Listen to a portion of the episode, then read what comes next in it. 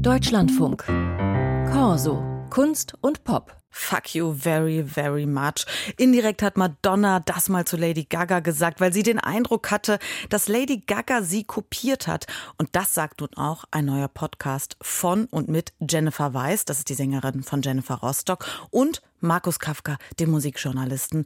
Die beiden reden über ganz viele Streits in der Musikindustrie, zum Beispiel Oasis versus Blur. Wer war denn jetzt erfolgreicher? Thomas Anders gegen Dieter Bohlen oder Frank Farians Streit mit Milli Vanilli. Über diesen Podcast spreche ich jetzt mit Markus Kafka. Hallo. Schönen guten Tag. Sie sind seit über 30 Jahren Musikjournalist. Wie oft haben Sie über diese alten Streitigkeiten schon gesprochen? Ach, während meiner Zeit bei, bei den MTV News vor allen Dingen hat mich das fast tagtäglich begleitet. Und dann habe ich ja, weil es gerade erwähnt wurde, Blur versus Oasis. Ich habe ja äh, sowohl Damon Albarn als auch Noel Gallagher ein paar Mal interviewt und vor allen Dingen letzterer, der hat eigentlich auch ungefragt in jedem Interview äh, über Blur hergezogen. Ne? Und deswegen, also ich musste wirklich nur ein paar Schalter bei mir nochmal aktivieren und dann war das alles wieder da, ganz lebendig. Hm. Das heißt, Sie erzählen ja auch so ein bisschen die alten Kamellen. Also gibt es auch was Neues, was noch nicht bekannt ist? Weil was Sie gerade gesagt haben, das lief immer rauf und runter. Und Milli Vanilli, da gab es ja alleine vergangenen Jahres, Ende vergangenen Jahres eine Dokumentation und einen Spielfilm drüber. Ja, also es lag uns auch daran, dass wir alle Dinge nochmal so zusammenfassen, ne? weil es waren ja schon weit verästelte Beefs, die es da gab. Und äh, wir haben natürlich nicht nur in der Vergangenheit gekramt, sondern relativ aktuell ja der Streit zwischen Katja Krasavice und Juju, der so ein bisschen symbolisch dafür steht, wie heutzutage Beefs ausgetragen werden, nämlich über Social Media. Und das war ja jetzt in den 80ern, 90ern und frühen Nullern noch nicht so wirklich der Fall.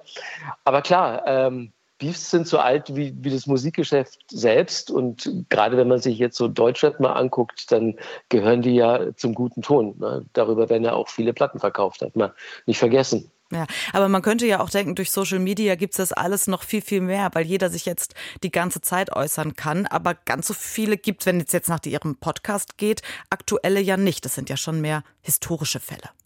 Das sind historische Fälle und es liegt auch daran, dass die äh, ja zum einen eine größere Fallhöhe haben und, und dann ja auch viel, viel länger ging. Also Social Media verkürzt die äh, Angelegenheiten ja, weil ne, das, das geht dann mal so zwei Tagen rund so auf den jeweiligen Accounts und dann wird gleich die nächste Sau durchs Dorf getrieben.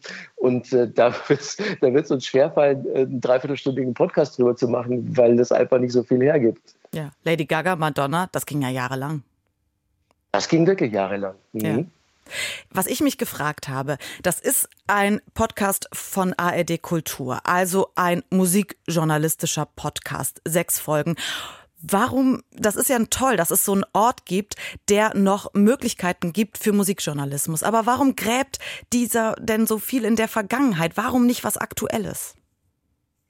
Ach, wir haben da ja auch immer die Brücke zu, zu was Aktuellem geschlagen. Also es war ja auch nochmal ähm, speziell die Konstellation zwischen Jennifer und mir, also sie als Musikerin, ich als Musikjournalist, wir haben das dann auch mit, mit vielen persönlichen Anekdoten nochmal angereichert und wie gesagt auch immer versucht, die, die Brücke zur Jetztzeit zu schlagen und äh, man hat daran auch gesehen, so dass äh, vieles, was jetzt so über Social Media passiert, eigentlich so ein Destillat ist von Dingen, die schon immer im Musikbusiness präsent waren. Und ähm, ich finde das immer ganz interessant, wenn man äh, so eine kleine Geschichtsstunde auch mal zwischendurch den Leuten an die Hand gibt, um, um auch wieder nachvollziehen zu können, wo Dinge eigentlich entstanden sind und wo Dinge herkommen.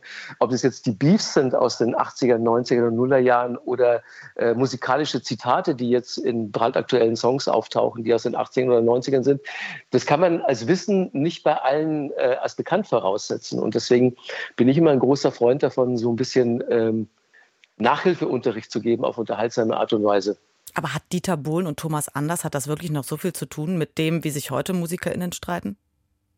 Na, bei denen ist halt interessant, dass viele junge Menschen Dieter Bohlen natürlich in erster Linie als Jurymitglied von DSDS kennen. Klar. Und äh, jetzt sind die ja aber immer noch zugange. Ne? Also Dieter Bohlen geht jetzt wieder auf Tour und, und Thomas Anders hat auch immer wieder mal Auftritte. Und äh, da habe selbst ich noch Neues erfahren. Also so, ne, ich Was bin denn? damals auch. Ich, damals hatte ich so diesen Gag, dass äh, im Karneval bin ich mit einer Plastiktüte um den Kopf von einem Discounter rumgelaufen, bei dem ich das M aus der Tüte geschnitten habe und mir dann den Rest, also N-O-R-A, um den Hals gehängt habe. Und ähm, ich habe jetzt erst mal erfahren, so welche Rolle so diese Dreiecksbeziehung gespielt hat. Also Nora, die Freundin von Thomas Anders und Dieter Bohlen. Ich dachte immer, das wäre so ein Streit gewesen zwischen Dieter und Thomas. Aber dass äh, Nora da eine ganz gewaltige Rolle gespielt hat, war mir in der Form gar nicht klar. Und äh, ne, dann wird man ja auch mit Sachen konfrontiert. So, äh, Nora wäre ja so die moderne Version von Yoko Ono gewesen. Und ja. das geht dann schon ein bisschen genau. über das Ziel hinaus. Ja, und das ist alles nachzuhören im Podcast Fuck You Very, Very Much. Die größten Beefs im Musikbiss. Ab heute jeden Donnerstag eine neue Folge in der ARD Audiothek mit Jennifer Weist und mit Ihnen, Markus Kafka. Vielen Dank. Ja, war mein Vergnügen. Danke auch.